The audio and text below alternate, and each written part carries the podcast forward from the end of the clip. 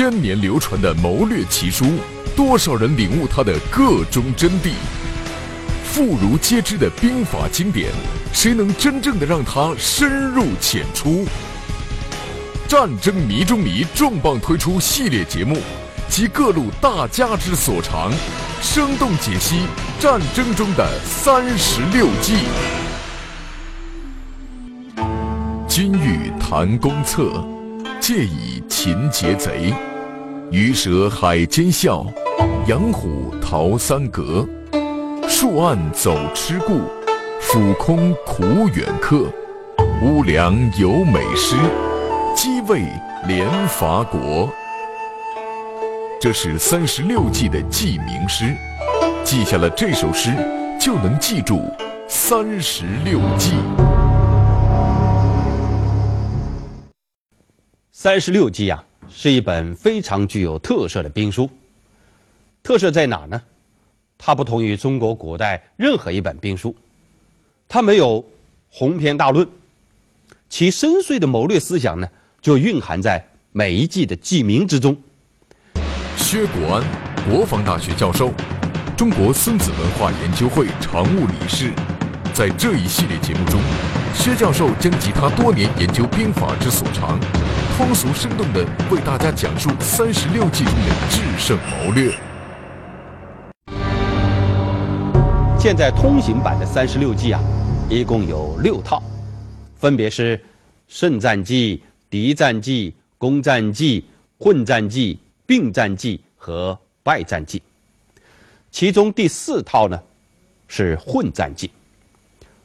所谓混战呐，就是指情况不明、胜负难定，战场上的各种因素啊，都在激烈而迅速的变化之中。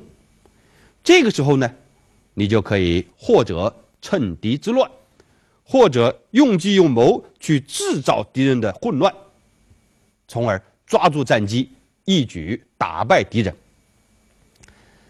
混战计呢也有六个计，那就是釜底抽薪、浑水摸鱼、金蝉脱壳、关门捉贼和远交近攻、假途伐国。今天呢，我们就来讲混战计中的第一计“釜底抽薪”。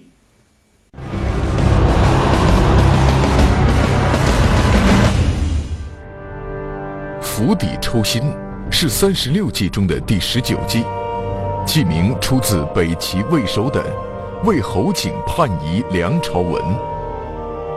抽薪止沸，剪草除根。《淮南子·本经训》也提到。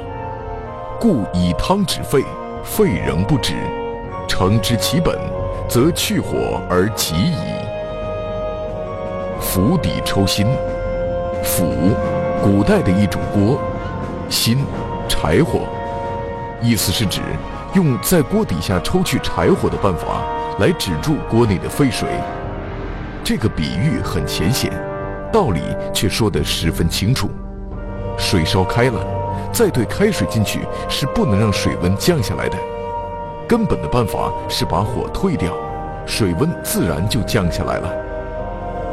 在军事上，一般指不要同敌人硬碰硬，而是切断敌人的供给来源，破坏敌人所依靠的有利条件，或瓦解敌人士气的办法来战胜敌人。暗语中用了吴汉巧退敌兵的故事。东汉初年。吴汉任大司马时，曾有敌人乘黑夜偷袭汉军军营。当时汉军营中一片慌乱，而吴汉却安然躺在床上一动也没动。全军上下听说主帅吴汉这样镇定沉着，很快就安静了下来。吴汉于是挑选出精兵，成夜向敌人发起反击。敌人没有防备，一下子就崩溃了。吴汉又乘胜占领敌人的大营，这就是不直接与敌人交锋，而运用计谋削弱敌人气势的战法。不敌其力而消其势，对下前上之象，釜底抽薪。这是釜底抽薪这一计的原文。现在呀，我们就来深入分析一下这句原文究竟揭示的是什么意思。首先来看看“不敌其力”，这其中的“敌”实际上是个动词，是指攻打的意思；“力”呢，是指最强硬的部位。接着来看第二句，“而消其势”，这其中的“势”是指气势，意思是说。要注重去削弱敌人的气势。第三句，对下乾上之象，它出自于《易经》中的第六十四卦，其中履卦就写为对下乾上，指的是出现了柔克刚之象。综合起来看呢，整个原文它的意思是说，我们在对敌斗争过程中。尽量不要顺着敌人的猛劲去与之硬拼，而要想办法用计用谋削弱敌人，从而用以柔克刚的办法制服敌人。根据这个意思呢，我认为啊，釜底抽薪这一计至少有三个特征。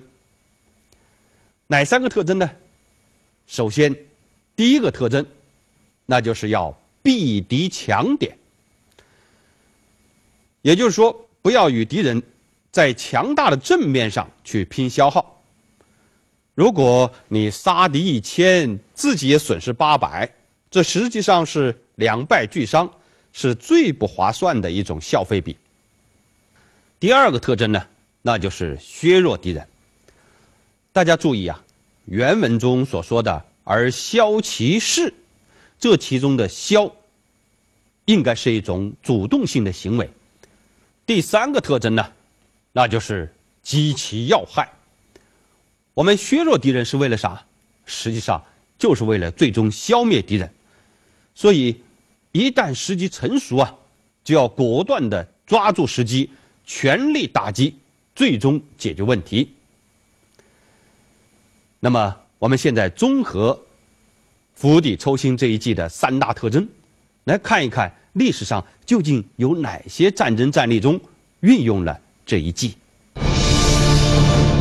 一九九九年春夏之际，以美国为首的北约集团对南联盟共和国实施了大规模的空中打击，其目的就是为了肢解和推翻南联盟的现政权，其手段就是釜底抽薪。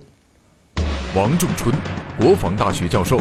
中央国家机关宣教团外交军事组副组长，先后在美国乔治城大学、大西洋理事会和瑞典欧普索拉大学做高级访问学者和高级研究员。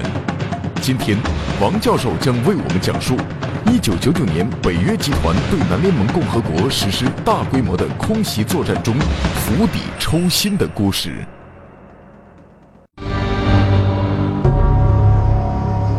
上个世纪八十年代末九十年代初，在欧洲，以原苏联为首的苏东集团各国政权纷纷垮台，唯独位于巴尔干半岛的南斯拉夫联盟共和国的政权依然存在，成为美国的眼中钉、肉中刺。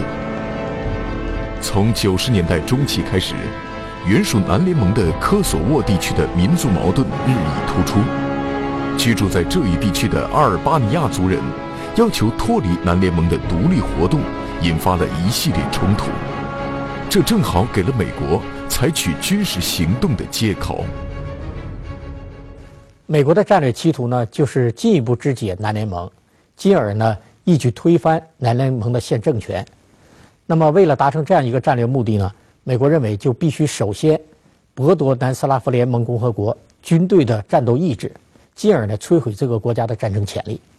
为了达成这样一个战略目的呢，美国纠集了其他十二个北约成员国，呃，集中力量，出动了航空母舰四艘，各类战舰五十余艘，各种战机一千两百余架，其中呢包括美国最先进的 B 二战略轰炸机，它是从美国本土出呃起飞的，呃，另外还有 F 幺幺七隐形轰炸机，这样集中力量，采取釜底抽薪的战法。对南斯拉夫联盟共和国呢，进行了长时间的，应该说是迄今为止人类战争史上强度最大的空袭作战行动。一九九九年三月二十四日至六月十日，以美国为首的北约集团，不顾国际社会的强烈反对，公然违背联合国宪章，打着人权高于主权的旗号，对南联盟实施了长达七十八天的大规模空中袭击。呃，我们都知道，南联盟的军队啊，是一支具有一定抵抗意志的军队，但是呢。南联盟又是一个经济基础十分薄弱、战争潜力呢十分有限的国家，为此呢，美国首先，呃是要剥夺南斯拉夫联盟军队的这个战斗意志，他首先集中力量突击他的军事目标，以点穴的方式，首先对部署在科索沃的南联盟军队，对他的首都贝尔格莱德的防空系统，对军队的指挥控制系统进行呃高强度的军事打击。在此基础上，北约逐步扩大空袭的范围，呃，从打击军事目标为主，转为集中力量摧毁他的经济和民用目标。从四月六号开始，北约开始对南联盟的四十多个城市、一千多个军用和经济目标实施高强度的呃空中火力突击，企图一举摧毁它的战争潜力。北约在七十八天的空袭中，共出动战机三点五万架次。发射和投掷各类导弹、炸弹二点三万余枚。空袭从开始的只在夜间进行，到昼夜持续进行；从间歇式轰炸到全天时不间断轰炸。空袭的规模和强度不断升级，突击目标从军事目标扩大到党政机关，进而扩大到桥梁、电站、工厂、广播电台、医院等民用目标。在北约高强度的空袭中，南联盟两千多人丧生，六千多人受伤，一百万人沦为难民，军队遭到重创，能源、交通、通信等关系到国计民生的民用和工业基础设施遭到严重损坏，直接经济损失高达两千亿美元，经济至少倒退十到二十年。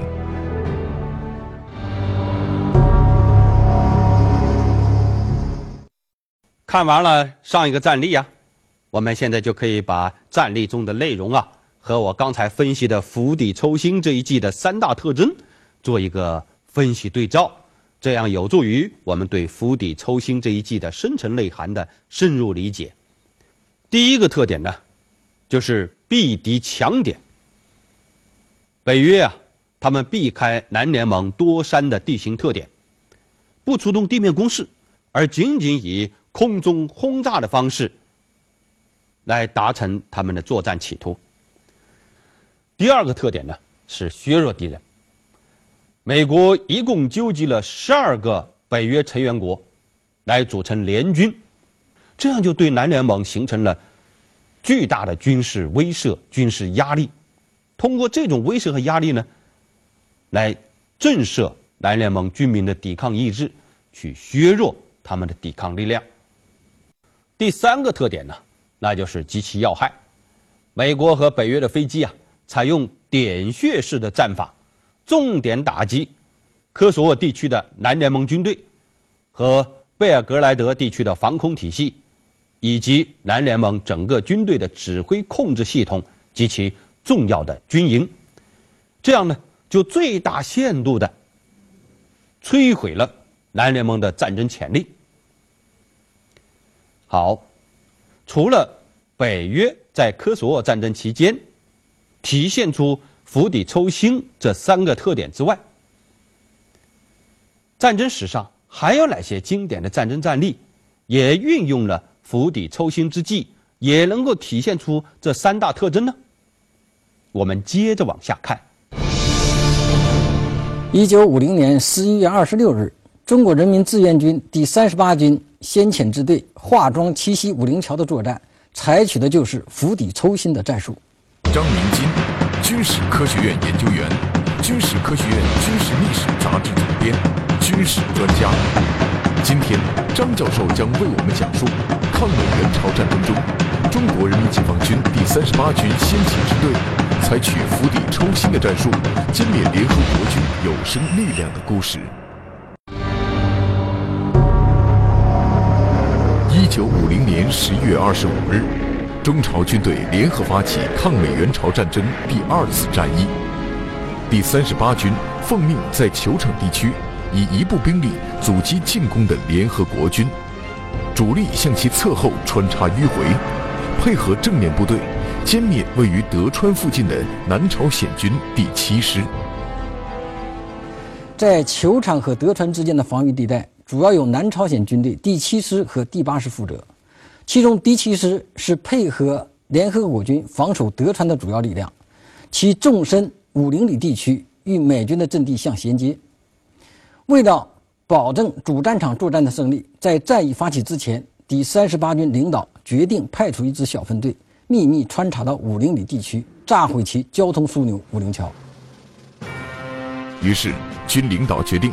采取釜底抽薪的战术，以军侦察连和第一一三师侦察连加强工兵和通信分队，并配以翻译及有关保障人员近六百人组成的先遣支队，在军侦察处长张奎印的率领下，于十一月二十四日提前实施穿插迂回，隐蔽进入敌纵深五零里地区，并在二十六日八时前炸毁其交通枢纽五陵桥。断其退路，阻其增援，配合正面部队歼灭其有生力量。二十四日晚十点多钟，先遣支队秘密穿插来到了大同江附近的新平里渡口。这时，钱维廉化妆来到新平里村寻找向导的时候，与一股南朝鲜军队相遇。钱维廉趁敌不备，先行发起攻击，一举歼灭了这股南朝鲜军队。并俘虏了六六名南朝鲜军人。从俘虏的口中得知啊，在前面还有三百多名南朝鲜的军队，在新平里渡口对岸的黄滩里电站，还有联合国军的一个连队在那里防守。黄滩里电站是先遣支队秘密穿插到五陵里地区的一个必经的捷径点。根据这个情况，先遣支队的领导决定秘密渡过大同江。并迅速做好了偷渡黄滩里电站的作战准备。二十五日拂晓，先遣支队进至黄滩里电站大坝东侧时，被守军发现。守军在地堡内猛烈射击，大坝在其火力控制下，先遣支队很难在短时间内通过大坝。为此，张奎印命令侦察连第二排迅速抢占有利地形掩护。主力则改变穿插路线，急速摆脱当面守军。十五时许，先遣支队在既无道路又无向导的情况下，利用地图判断方位，昼夜兼程六十余公里，于二十六日四时三十分顺利到达五陵里，并立即投入炸桥的紧张准备。五陵桥是由南朝鲜军队负责的一个交通枢纽。桥的两侧都有日呃都有哨兵啊日夜把守，在桥的北侧还有一百多名南朝鲜军队是作为呃防守武陵桥的主要力量。根据这个情况啊，先遣支队的领导决定分三路行动，一路是以军侦察连为主，利用天色未明的时机，先行向守桥部队住在学校里的守桥部队发起攻击，并消灭了这股敌军。第二路是以幺幺三师侦察连为主。迅速抢占了桥北侧的有利地形，掩护爆破组进行炸桥行动，并随时准备阻击南逃和北援之敌。第三路以爆破为爆破组为主，迅速解禁武陵桥，安放好炸药，进行爆破的准备。一九五零年十一月二十六日六时五十分，爆破组将武陵桥一举炸毁。此时。由德川方向南逃的联合国军蜂拥而至，有坦克、汽车等一百余辆。其先头部队刚接近桥北头，便被先遣支队的猛烈火力击退。随后，联合国军一部在六十余架次飞机的掩护下，抢占了桥北侧高地，企图夺路南逃。先遣支队按照预定作战方案。进行顽强阻击，先后打退联合国军四次进攻，坚持战斗至傍晚，胜利完成预定任务，为保障主力部队重创南朝鲜第七师起到了重要的作用。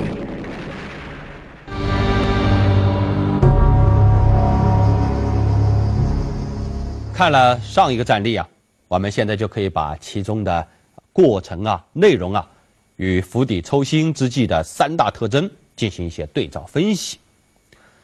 首先可以看出第一个特征避敌强点。志愿军在球场地区啊，仅仅用少量的兵力去阻击联合国军的进攻。第二个特点呢是削弱敌人。志愿军的主力呢向联合国军侧翼迂回穿插，而其先遣支队呢却向联合国军的纵深五零里直插，这样呢就形成了前后夹击的态势。第三个特点，那就是极其要害。志愿军的先遣支队呀，深入到敌人的纵深，去炸毁武林桥，这样就达到了断其退路、阻其后援的目的。看完了这两个战例之后啊，估计大家对于釜底抽薪之计已经有了一些了解了。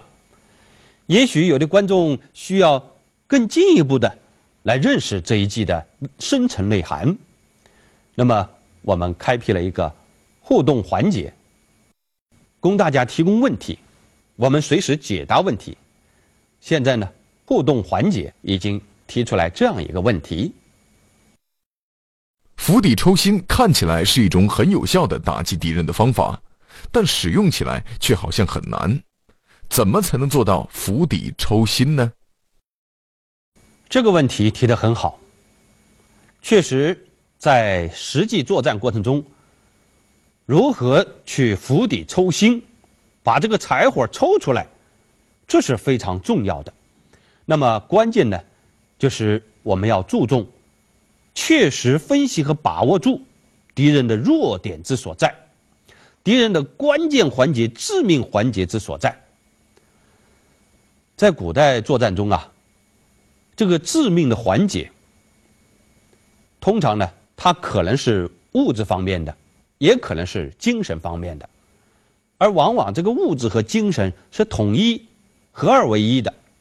比如粮食和草料，粮食和草料本身是物质的，但是一旦军队缺乏了这些东西，你的官兵、你的战马体力也就不济了，它直接影响到战斗力啊，所以。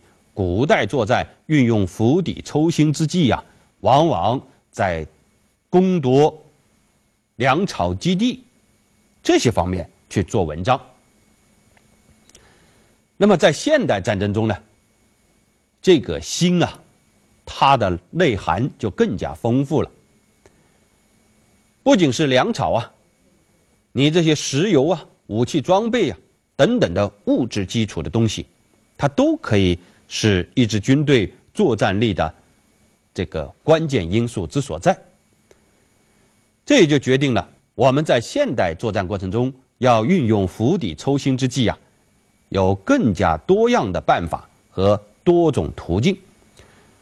我们可以去打击敌方的后勤基地，啊，可以去切断敌人的油料管道，啊，甚至是。通讯管道，乃至于后方的机场，打击这些对象啊，它都有可能起到釜底抽薪的效果。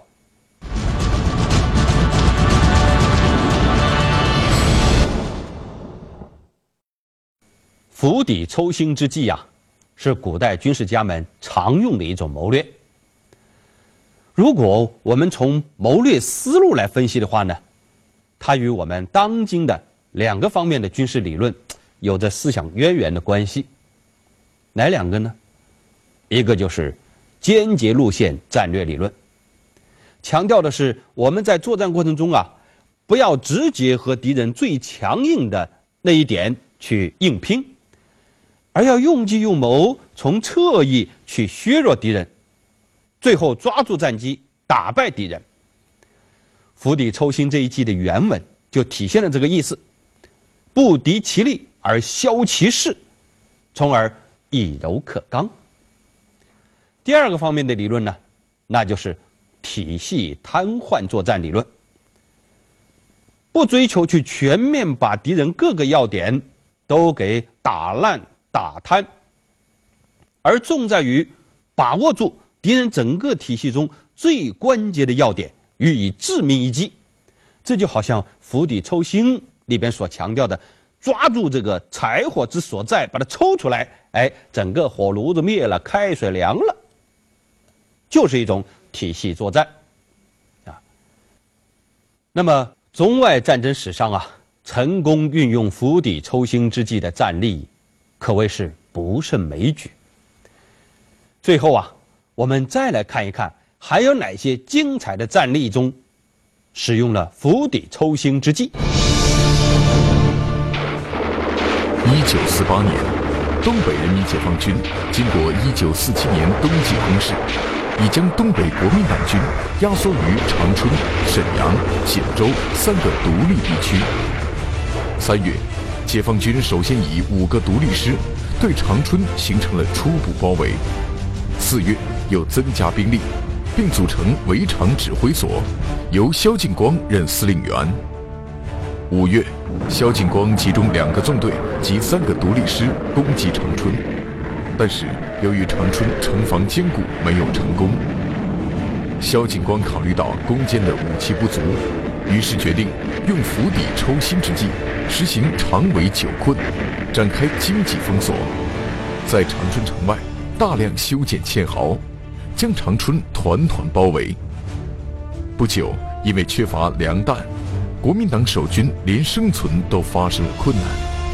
至九月份，解放军又多次成功粉碎长春守军突围和抢粮的企图，共歼其四千余人，还争取一点八万余人投降，使长春守军已到了穷途末路的境地。十月十四日，解放军攻克锦州。东北战局发生急剧变化，在我地下党的策划下，困守长春的国民党第六十军军长曾泽生于十七日率部起义，解放军顺利控制长春东城。十九日，西城防区内的新编第七军官兵见形势不妙，也纷纷投诚。随后，东北剿总副总司令兼第一兵团司令郑洞国。也被迫率部放下武器，至此，长春和平解放。